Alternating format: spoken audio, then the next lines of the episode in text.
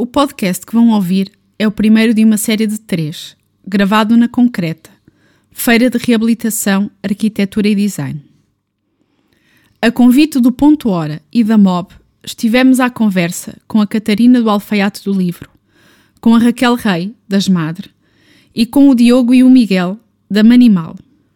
Falámos sobre território, made in Portugal, tradição, a memória e o património que estes projetos trazem no seu ADN e desafiam na sua identidade.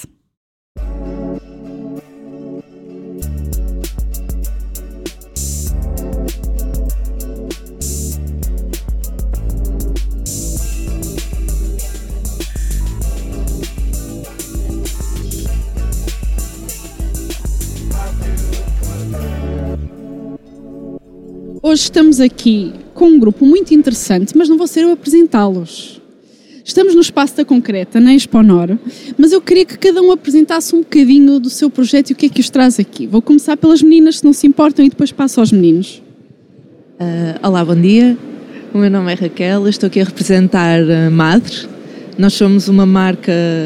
de, de objetos, gostamos de dizer que somos de objetos, e que no fundo acaba por funcionar um bocadinho como um laboratório na Madre, nós uh, gostamos de experimentar, no fundo, materiais diferentes, técnicas diferentes, uh, perceber como é que as coisas funcionam, quais são os processos de fabrico de determinados objetos e, no fundo, isso é que nos atrai. E o cruzamento entre as técnicas tradicionais e visitar oficinas e fábricas uh, que claramente têm uma tradição e uma história muito forte e cruzá-las com um, processos muito mais contemporâneos, como a impressão 3D, como uh, o corte CNC, cortes a laser, ou seja, tudo isto e esta relação entre estas duas partes interessa-nos bastante. E está aqui um pequeno resumo do que, do que é Madre. Olá,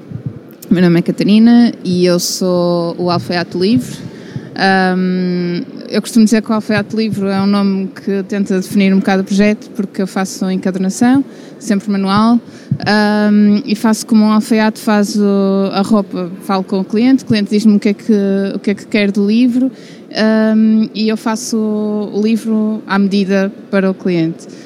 Um, além de fazer esta parte do livro, também faço muitos workshops para tentar desmistificar um bocado um, a construção manual e também para mostrar que é tão difícil que as pessoas têm que vir pedir-me a mim. Não. Mas acontece muitas vezes. Um, eu, gosto, eu, eu, gosto muito de, de, de processos e de, e de, perceber como é que as coisas são feitas, assim um bocadinho com elas, mas um, gosto também de explicar como é que as coisas são feitas, porque também me ajuda a perceber melhor um, os processos. E, e a parte da formação vem muito daí.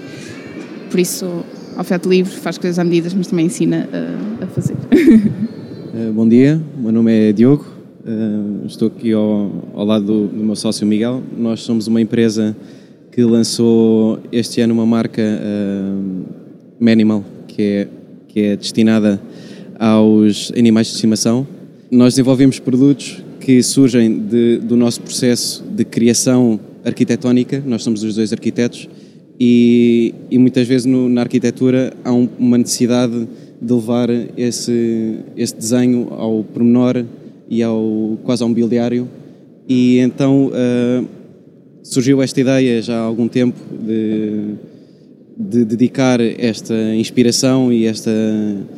e estes produtos para um usuário diferente, neste caso os animais. Uh, os animais têm, têm, têm personalidades muito diferentes das pessoas, como é óbvio, mas têm, têm têm necessidades que também são próprias deles e nós queríamos responder um pouco a isso, uh, fortalecendo a relação que existe entre pessoas e animais. Uh, o nosso grande ob objetivo uh, foi desenvolver produtos que as pessoas tenham mais orgulho em ter num espaço social, o que muitas vezes não acontece, não é? as, as, casas dos animais muitas vezes estão na cozinha ou num espaço menos nobre, se calhar pela qualidade estética que têm, ou pouca qualidade estética, digamos, e o nosso objetivo seria realmente as pessoas terem uh, essa vontade de, de, levar o espaço onde os animais estão a descansar ou, ou, ou a brincar ou, ou, o que for para uma zona mais nobre e mais participativa na, no lar. O Diogo uh, começou aqui por apresentar que o animal não surgiu como o primeiro momento do vosso trabalho, vocês são arquitetos, E o mesmo acontece com a equipa da Madre e da Alfaiate do Livro. Uh, estes projetos não começaram por ser a vossa atividade uh, inicial. Como é que, da vossa formação base, portanto, dois arquitetos, suponho, duas designers, como é que esse caminho veio até aos projetos que vocês têm agora? No meu caso e, e da Ana também, nós, nós somos as duas designers gráficas de formação. Uh, no entanto, sempre tivemos uma paixão muito grande pela matéria, pelo toque uh, dos materiais. E mesmo enquanto designer gráfico, o que eu mais gosto de fazer é papéis, materiais, livro, construção de objeto. E, e de certo modo começamos a perceber que essa barreira uh, começou a sair um bocadinho e esse interesse por materiais e descobrir os materiais começou a sair um bocadinho do âmbito do design gráfico, começou a sair um bocadinho do papel e dos acabamentos um, e começamos a sentir necessidade de explorar outro tipo de objetos. Uh, então decidimos, uh, num belo lanche, um, que íamos começar a explorar outras, outras técnicas. E começamos pela cerâmica, foi, foi a primeira área onde nós estivemos realmente uh, com as mãos na massa. Um, e serviu precisamente para validar uh,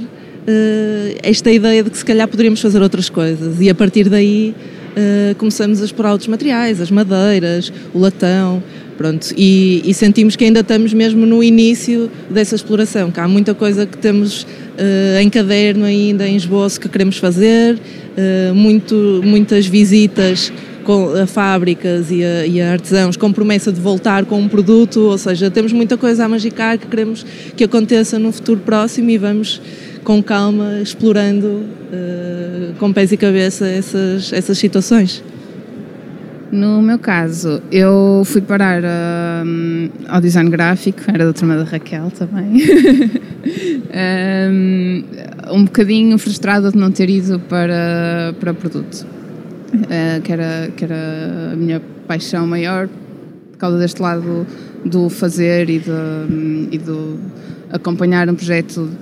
desde o desenho no meu caderno até, até sentar-me nele, se fosse um banco. Um, mas na altura, por força das circunstâncias, acabei por, por fui, fui parar a, ao design gráfico Uh, e depois acabei por encontrar no, nos projetos do livro aquele escape de fazer um objeto 3D com as minhas mãos e comecei pronto, a dar resposta a alguns, alguns, alguns projetos de, de contexto de aula, a experimentar algumas técnicas de encadernação uh, que eu primeiro tinha visto em algumas visitas a, alguns encadernadores ou gráficas e tentei pronto, tentar fazer eu e perceber como é que, como é que o processo funciona. Então comecei a ficar satisfeita com os, com os trabalhos que estava a apresentar na escola, depois uh, comecei a ter pedidos de, de coleguinhas que também queria e a perceber que, que gostava mesmo muito de, de, de, perder aquele tempo e de fazer aqueles processos todos de dobrar as folhas e perceber que também fui aperfeiçoando a técnica de encadernação porque eu não tive um, uma formação em encadernação, fui sempre experimentando e tentando procurar tutoriais e esquemas e livros. Um, e fui desenvolvendo um bocadinho, sempre em paralelo, a questão da encadernação com a formação em design e com algum trabalho em design inicialmente, até perceber que, que gostava mesmo era de, de, fazer, de fazer livros, ou seja, de fazer os livros e não de os desenhar e comecei a mudar lentamente o design e a fazer cada vez mais encadernação. Depois vieram as propostas de, de, workshops e foi muito fixe também ter que desconstruir o meu processo todo, que foi muito de, de, de experiência e tentativa e erro, e tentar eh, esquematizar e, e, sistematizar para conseguir explicar às pessoas sem lhes dar nós na cabeça, só na linha. E, e pronto, e foi, foi sendo assim gradual o abandono do design e a dedicação, e agora é a encadernação e seu alfaiate. Deste lado, como é que se sai da arquitetura e dos grandes projetos para a, a carpintaria? Porque de repente das grandes construções e do betão e de toda aquela construção, uh, vocês veem-se ali numa oficina a cortar madeira. Como é que esse processo de aprendizagem também junto do produtor, vocês trabalham muito produtores locais, como é que isso acontece? bom dia, o meu nome é Miguel, já agora apresento-me de viva voz, uh, também da, da Manimal. Um, basicamente, a forma como isto surgiu um, não é assim tão distante da arquitetura. Ou seja, isto, uh, o Diogo e eu estamos arquitetura no técnico, em Lisboa, e, e durante uma aula de projeto uh, surgiu-nos esta. Havia muito esta, esta parte de, do estudo de, da zona social, da zona privada de uma casa e como é que isto influenciava a vida das pessoas. E, e, e, foi um ano muito que, nos mudou um bocadinho ali, eh, foi um, um volte-face no, no, curso de arquitetura e para nós marcou-nos e marcou-nos tanto que foi também aqui que surgiu esta ideia da, da Manimal, porque na altura eu tinha um hamster e, ou seja, estas coisas às vezes surgem de, de o Zeca, dizem o Zeca, no site. exatamente, o famoso Zeca e, e, pensámos, por que não, uh, este tipo de pensamento que nós temos na arquitetura, uh, que no fundo a arquitetura serve as pessoas, mas pode também servir os animais e os animais estão cada vez mais uh, presentes nas nossas casas, portanto fazia todo o sentido. Um, e tivemos esta ideia, falei, falei com, com, o Diogo e ficámos entusiasmados, mas entretanto uh, fomos então, como tu dizias, para a parte dos, dos, dos grandes, dos grandes projetos, mais ou menos grandes, e, e, e, depois, mais tarde, portanto, eh, no final de 2018, decidimos de facto arrancar uh, com este projeto, que achámos que tinha pernas para andar e, e montámos uma pequena oficina uh, porque achamos que faz toda a diferença nós sabermos uh, os princípios básicos, tirámos um pequeno curso de, de, carpintaria também, mas saber os princípios básicos da carpintaria e o processo de, de fabrico porque chegamos a uma carpintaria e temos de saber dizer isto é possível de fazer, nós já o fizemos desta forma e, e isto agiliza um, um pouco o processo. E, e, e também gostamos de, de, pôr as mãos na massa, não é só a parte de desenhar, que de facto gostamos muito, uh, mas também a parte de montar. Só temos pena de não termos mais, uh, mais máquinas ou máquinas nossas que nos permitissem fazer de facto uh, em casa. E talento, de facto. Aquelas madres também não sabiam fazer cerâmica. como é que se aprende a fazer cerâmica? as madres não sabiam fazer cerâmica e não sei se sabem ainda muito bem na realidade temos assim umas luzes um bocado uh, iniciais daquilo que é fazer cerâmica. Não exploramos a coisa até ao, até ao seu limite e até o seu potencial máximo. Mas, mas temos umas luzes e conseguimos essas luzes um, porque procuramos uh, artesãos que estivessem no, na nossa área, que fosse fácil chegar até eles. Um, e acaba, para ir falar com eles, para perceber onde é que se poderia aprender. E acabamos por encontrar um senhor que hum, fez isso a vida toda, fez cerâmica a vida toda, em, uh, em fábricas, cerâmica quase uh, industrial, mas que reformou-se muito cedo e desde então tem vindo a trabalhar cerâmica artística, ou seja, faz as suas peças e vende-as uh, na sua loja, que é no fundo o seu ateliê também. E surpreendentemente ele ficou super receptivo em ensinar-nos uh, as coisas que ele sabia. Pronto. E, e, fizemos um acordo com ele e começamos a ir para lá três dias por semana, uh, à noite, uh, aprender a fazer aquilo que ele fazia. Pronto, no fundo. Acabou por ser um processo muito engraçado porque hum, ele também acabou por aprender connosco, porque nós chegávamos lá com problemas, gente, como é que fazemos isto? E ele ia estudar, ia perceber como é que aquilo se poderia fazer e como é que ele poderia adaptar o conhecimento dele àquilo que nós queríamos fazer. Uh, e depois chegava lá na semana a seguir com soluções para nós, ou seja, com processos novos. Foi, foi engraçado porque houve realmente uma troca de conhecimento e ele puxou por nós e nós puxamos por ele. E, e às vezes vamos visitá-lo, porque pronto, entretanto tivemos lá um período de 5 ou 6 meses, depois acabamos por montar a nossa própria oficina. Uh, mas às vezes vamos visitá-lo e reparamos que ele absorveu algumas das nossas das nossas, ou das, das, nossas técnicas, não, das técnicas que nós acabamos por levantar e ele incluiu, acabou por incluí-las no processo dele e isso também é, é muito giro. Quem nos está a ouvir pode não se aperceber, mas vocês falam destes projetos com um brilhozinho nos olhos. Uh, não é só dos objetos que vocês criaram, mas também deste processo de produção ao qual vocês estão muito ligados e nota-se pela energia que vocês põem que falam neles.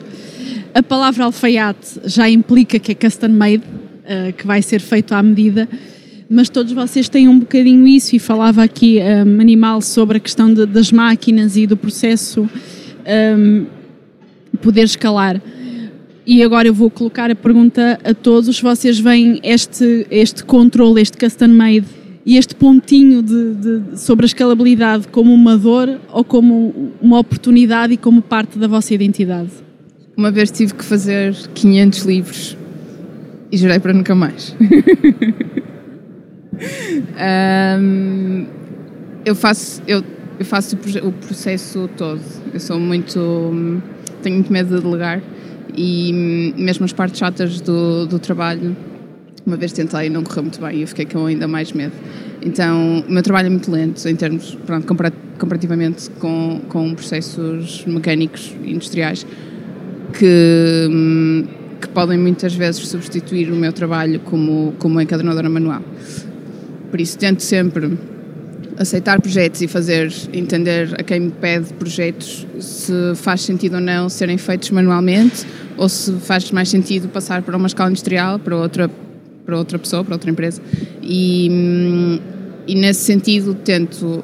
comatar aquilo que as gráficas não conseguem oferecer, ou com técnicas que não são feitas em máquinas, uh, encadernações japonesas ou, ou assim, uh, ou com, com a questão da escala de produção ser, serem edições curtas, de 100 ou máximo 200 exemplares, Uh, tento sempre também fazer, criar a expectativa de que a coisa vai demorar um bocadinho, porque só sou eu a fazer estas coisas, portanto não contem com um trabalho feito de um dia para o outro ou de uma semana para o outro nesse, nesse, nessa, nessa questão de, de escalas, porque depois para, para projetos pequenos muita gente vem tipo, ah, preciso de uma maquete, não sei o quê, consegues?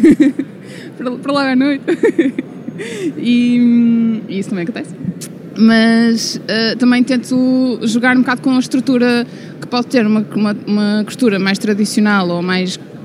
convencional, uh, mas que depois tem uma série de limitações que os gráficos também não conseguem responder, como, como por exemplo a questão dos formatos, tipo, combinar vários formatos no mesmo, no mesmo objeto, ou, ou ser um objeto que, que abre de forma uh, não, não, não, de maneira que não é possível reproduzir num, num processo industrial porque tem demasiado detalhe e depois, uh, pronto, são coisas que diferentes do que sai de de uma gráfica comum. Por isso, a escalabilidade para mim não, não é uma coisa que eu desejo, eh, não desejo fazer um milhão de livros. Há, há empresas e indústria que fazem isso muito melhor do que eu. Um, no nosso caso, a escala é realmente uma palavra-chave, porque acaba por ser um, a métrica que define onde, onde, nosso, onde nosso projeto se insere. Uh, se no início nós achávamos que escala era uma coisa positiva, uh, embora não tivéssemos mãos para conseguir realmente escalar, e, e estávamos nós a fazer as nossas, as nossas peças, produzimos uh, com as nossas mãos uma, um sem número de moldes e tentávamos que o nosso trabalho conseguisse rentabilizar ao máximo essa produção. rapidamente percebemos que, que não tínhamos mãos para, para os pedidos que tínhamos e para as encomendas que tínhamos e também rapidamente percebemos que não era isso que nos interessava fazer, ser, sermos nós a máquina, sermos nós a produção, porque tirava-nos muito tempo da nossa atividade principal, que para todos os efeitos não, não é Madre. Madre acaba por ser um, um projeto uh, com muito carinho e com muita dedicação, mas é, é um segundo projeto. Uh, e por outro lado, ficamos reféns da produção e o que nós queríamos era desenhar e experimentar. E sentimos que durante um ano andávamos ali uh, vítimas do nosso próprio sucesso, quase, que é um sucesso muito pequenininho, mas que ainda assim era o suficiente para nos tirar todo o tempo disponível para criar coisas novas e para experimentar coisas novas. Pronto, e percebemos que se calhar tínhamos que passar por uma produção, não digo industrial, nem tão pouco semi-industrial, mas externa, ou seja, arranjarmos pessoas que produzissem as coisas com, da maneira que nós queríamos, segundo a nossa filosofia, uh, que tivessem a mesma marca da mão humana, uh, mas que não fôssemos nós a fazê-la. E isto foi doloroso, este processo, porque tivemos que procurar muito, tivemos que uh, visitar muita gente até conseguirmos encontrar realmente parceiros que estivessem dispostos a fazer as coisas da maneira que nós queríamos e com a quantidade que nós queríamos porque consegue-se fazer tudo se tivermos a apontar para fazer 20 mil unidades e não é esse o nosso objetivo. Nosso objetivo é sempre ter peças uh, que funcionem em séries curtas, uh, que não sejam completamente industrializadas, porque aí estamos a apontar para um, para um tipo de produto que não é o que nos interessa fazer. Um, e no fundo a nossa batalha neste momento e tem vindo a ser nos últimos anos é, é de facto conseguir encontrar este equilíbrio entre uma coisa que é feita à mão, que é feita de forma tradicional, que tem um caráter de peça uh, exclusiva quase, não vou dizer única, porque nós não, te, não temos a pretensão de fazer peças artísticas, nem, nem, tão, nem tão pouco, um, mas que tenham alguma exclusividade e que tenham alguma uh, sejam especiais de alguma forma. E, e, realmente é difícil encontrar eh, um método de produção que consiga uh, cumprir estes requisitos. Uh, a não ser que se tenha muito dinheiro e que se venda peças muito caras, porque depois também não cumpre os outros, né? ou seja, nós, o nosso objetivo primário não é vender peças, mas nós gostávamos de as conseguir partilhar com as pessoas que andam à nossa volta e isso implica que elas sejam uh, compráveis, não é? tenham preços acessíveis. Quanto, quanto ao Manimal, eu acho que nós também uh, temos aqui algumas semelhanças com, com a Madre e com, e, e com aquilo que a Raquel estava a dizer, ou seja, uh, nós uh, temos, temos de ter sempre presente que, ou seja, nós gostaríamos inicialmente e fizemos estas peças, os protótipos, infelizmente não temos capacidade, porque também, infelizmente, é, é um segundo trabalho, um segundo, às vezes terceiro, infelizmente. Um, para, para fazer essas peças. Portanto, temos mesmo que recorrer obrigatoriamente a esta produção externa e que uh, é, é, aqui no Norte, portanto, é uma zona que, que nos tem recebido com, com, com especial atenção. Uh, mas também por ser no Norte não conseguimos acompanhar tantas vezes como, como, como nós queríamos. Um, ehm, relativamente depois também à questão de, do, do, do, número de peças, um, ehm, nós temos, eh, eh, como, como é, no nosso caso, como são peças ainda com, com muito valor, eh, a questão do stock é sempre uma questão muito, muito particular, porque para termos uma grande quantidade de stock é preciso um grande investimento que neste momento ainda não, não temos essa capacidade. mas também só assim é que nós conseguimos descer o, preço final do, do produto, portanto estamos sempre na, com aquela dimensão, eu acho que estava ontem a falar também com a, com a Ana da, da, da, da Madre, sobre isso, que é, estamos na, naquele ponto em que não somos demasiadamente pequenos, mas claro que não somos também muito grandes para ter aquele poder para, para poder negociar uh, os preços. Uh, mas quanto também à parte da, da customização, nós queremos no futuro dar essa customização extra, ou seja, neste momento é possível através da cor das almofadas, se a pessoa pode escolher entre três cores, no futuro já pensámos noutras soluções para uma maior customização, mas também aquilo que achamos é que o, o nosso produto uh, insere-se ehm, por si só num mercado que já é muito particular e muito exclusivo. Portanto, nós aliamos a parte de arquitetura para animais, como nós gostamos de dizer, mas que resulta num produto mobiliário, aliamos isto com produtos de animais. Portanto, são ali dois mercados e isso por si já é a sua exclusividade. Vocês falaram aqui que foram aprender na, numa oficina ou que criaram a vossa própria oficina e foram aprender técnicas de carpintaria ou de encadernação e que aprenderam muito por vocês. Uh, num mundo tão tecnológico, com uma produção tão grande em que o papel do artesão, daquela pessoa que está a trabalhar uh, devagarinho uh, e que está ao seu ritmo, uh, sentem aqui alguma responsabilidade ou que de alguma forma estão a trazer aqui um, um novo respirar numa máquina tão rápida e tão acelerada de tecnologia, fazendo as coisas ao vosso ritmo, à vossa medida, não dá para produzir mais, estamos bem. Eu, eu acho que hum, nós, o Diogo e eu, acho que partilhamos um bocado esta ideia de que o, o, o, mundo atual é um mundo muito, muito digital, é um mundo onde, onde tudo passa demasiado rápido e eu acho que, hum, sem, sem querer, nós temos esta, esta procura pelo, pelo mundo artesanal e, e, e, que também ao mesmo tempo nos leva a sair de, da nossa rotina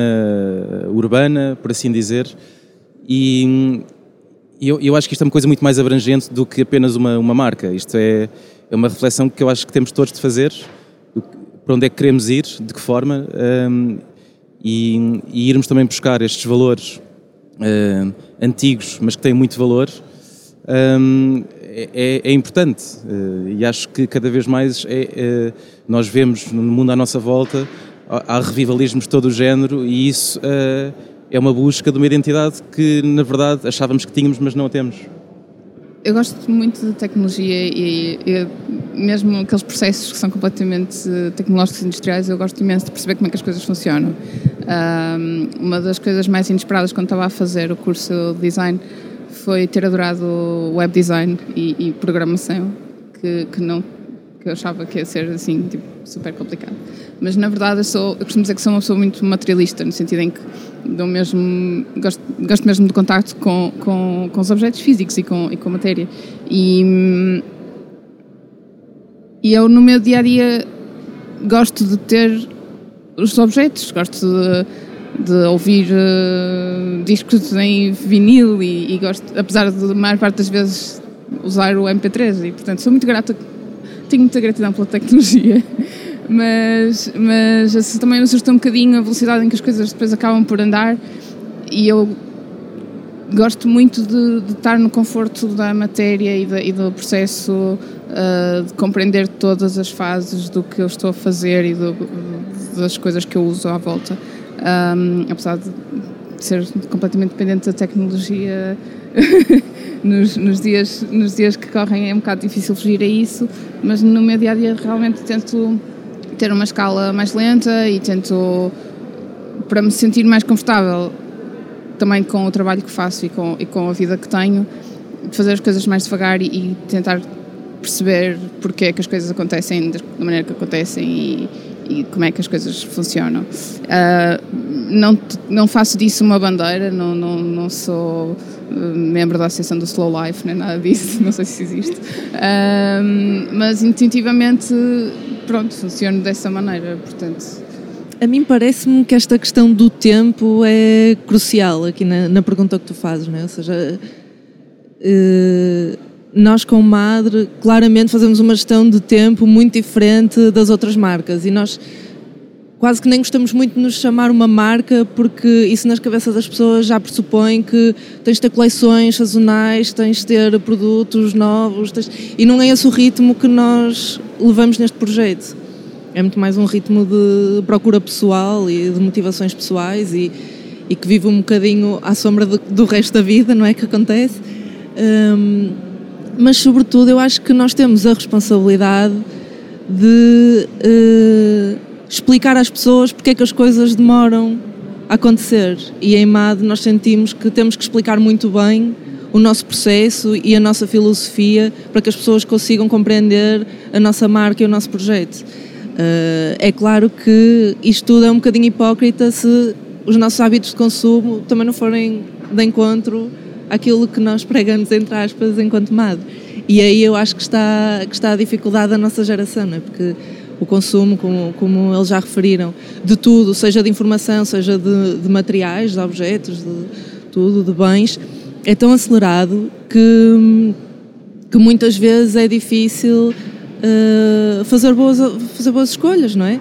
E eu acho que o desafio passa uh, não só por informar o público de porque é que uma escolha é boa, não é? Porque é que se calhar em vez de comprar uma prenda uh, de 30 euros na Zara era mais fixe comprar uma prenda do mesmo valor em qual, qualquer um de nós, não é? Pronto, ou outras marcas fixe que andam aí que têm uma filosofia mesmo fixe e processos interessantes e, e, e com uma ética uh, muito grande um, e explicar isso. E eu acho que essa sim é a responsabilidade. Uh, e depois agir em consonância com isso, que, mais, que muitas vezes é difícil, mas que eu acho que é o caminho.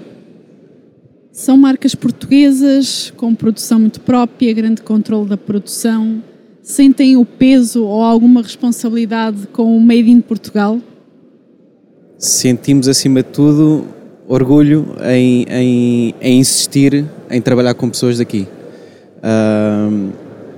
isto para nós, obviamente, a nível de logística facilita muito, uh, mas eh, gostamos mesmo dessa, dessa aproximação e dessa relação uh, que temos com as pessoas que nos ajudam a chegar ao resultado final.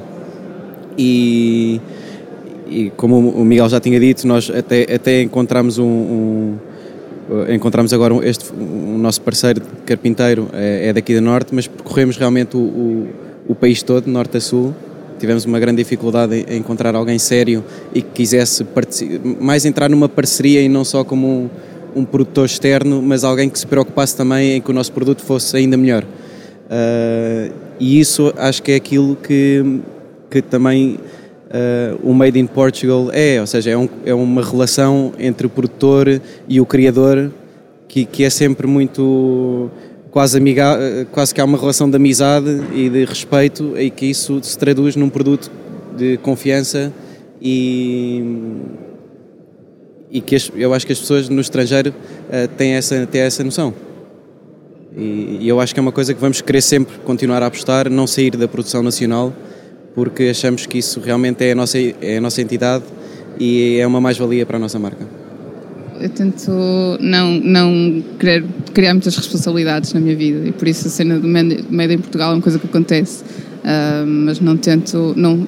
não tento carregar essa bandeira. Portanto, se eu tiver que usar materiais que não são portugueses também uh, uso, porque são aqueles materiais que eu gosto, mas de facto, o Made em Portugal é uma coisa que acontece. E é bom, como estavas a dizer, de, tens esse contacto e tens esse quase controle de, de qualidade que acontece instintivamente e, e, acidentalmente, não é uma coisa que tu que tu exijas do teu do teu parceiro, mas mas acabas por ter um produto com muito mais qualidade e mais coesão e, e mais um, e mais valor também e mais caráter, sim. Um, isso, isso é, acho que pronto, é um acidente positivo. Este podcast vai falando muito de mudança e vocês claramente estão, uh, quer queiram, quer não, uh, num ponto de mudança, de, pelo menos de um perfil uh, daquilo que seria aquela pessoa que tem uma formação e vai trabalhar e cresce, cresce, cresce, ou pelo menos é aquilo que se supõe, e vocês arranjaram aqui um projeto ou um modo de vida em que, ok, neste eu paro e neste eu controlo. Para quem está com aquele projeto no caderno e não sabe por onde começar, uh, não sabe. Uh, não sabe de carpintaria, não sabe de cerâmica, não sabe de encadernação ou do que quer que seja que, que lhe mova, que conselhos é que vocês dariam a quem quer esse primeiro ou segundo projeto na sua vida? Eu acho que quando a Catarina dizia que nós tínhamos um brilhozinho nos olhos, falando por nós, acho que se calhar um pouco pelos outros, mas vou deixar depois falar. Um, como é óbvio, nós temos que gostar muito de, deste projeto. Eu acho que um, a, o primeiro conselho que podíamos dar é temos de ter a certeza que gostamos efetivamente uh, desse projeto, porque um, isto é, é, como numa relação uh, de amor, ou seja, é necessário gostar muito, é preciso dar muito e há momentos que são, são menos bons e, e, temos que dar, temos que continuar a acreditar e, e dar mais porque não, no, no, nosso caso não se trata, um, ehm, desengane-se quem, quem acha que isto é apenas, a nossa função é apenas desenhar o produto, porque não é. Nós desenhamos o produto, perdemos, perdemos não, não vamos dizer perdemos, mas demos muito tempo a esse desenho, porque tinha de ser dado, mas há depois centenas de coisas que nós temos de fazer fora do desenho de, do, do, mobiliário que, que é, que, é, tão importante e, e, conta quase tanto que nós podemos ter uma ideia muito boa, mas fazê-la chegar depois às pessoas é, é, a parte difícil e isso inclui uh, muitas, muitas áreas diferentes. Portanto, o, o, que, o, que, nós sinceramente diríamos era, primeiro têm de acreditar, têm de gostar muito e, e, e não achar que é apenas uma, uma questão de, de desenhar apenas, ou seja, a parte criativa é muito mais do que isso. Agora, e isto para nós é uma parte boa, a outra parte também boa é que é um grande incentivo. Portanto, isto nós sentimos que, ainda que seja a nossa escala muito, muito pequena, que de facto eh, fazemos uh, algo diferente, uh, ainda que esta escala muito reduzida, e que nos liberta também um pouco. Uh, e isso acho que é o, é melhor de sermos empreendedores, tem uma dose sempre de, de loucura, mas é uma loucura muito, muito sã. Uh, eu diria para, para seguirem para a frente, porque acho que hum,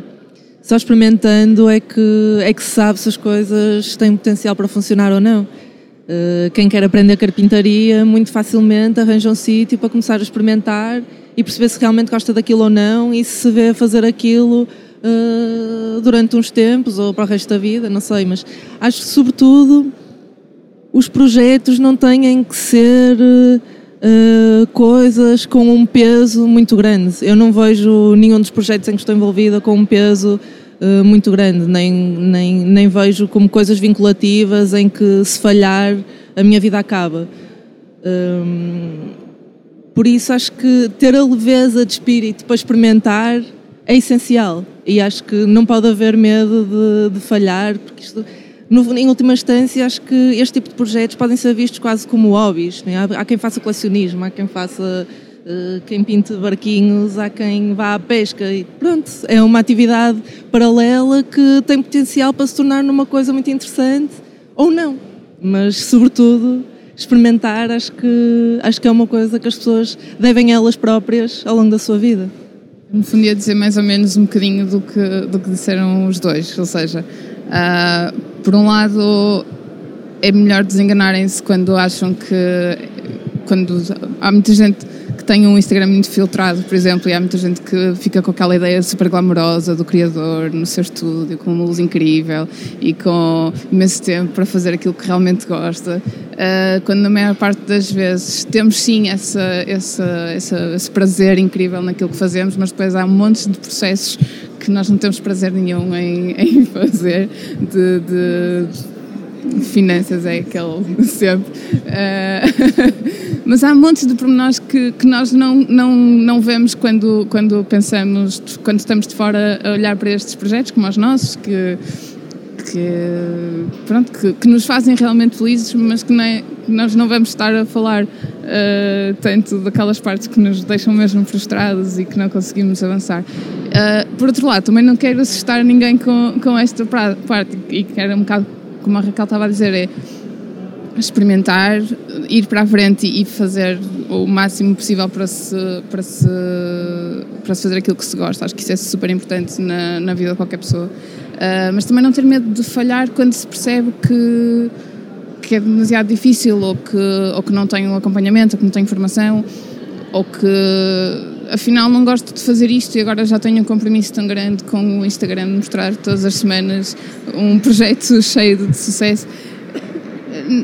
Não ter medo de parar e de, e de pôr as coisas em perspectiva e ir ao ritmo de cada, cada pessoa tem um ritmo diferente e não é preciso estarmos a criar ansiedades com, com comparações parvas. Um, eu acho que pronto, no meu caso eu tento fazer um esforço muito grande para não, para não me estar sempre a comparar com, com outras marcas ou com outros estudos de encadernação que têm, uh, que têm uma projeção, uma divulgação incrível. Um, pronto, tento ser fiel a mim mesma, ir ao meu ritmo e se tiver que ir trabalhar para outro sítio durante os tempos, faço isso com muito gosto. Obrigada aos três projetos e aos quatro que aqui estão presentes a falar sobre eles. Obrigada a todos, obrigada ao Ponto Hora por nos ter convidado e até breve. Este podcast foi feito por Maísa Carvalho, Pedro Alves, Samuel Traquina e por mim, Catarina Garcia. E tu? Estás mudo ou mudas? Obrigada. Agradecemos à MOB a MOB é um dos maiores e mais prestigiados fabricantes portugueses de mobiliário de cozinha, estando presente em inúmeros mercados internacionais. Rigor no fabrico, cuidado na seleção dos materiais, design contemporâneo e as melhores soluções técnicas são as suas principais características.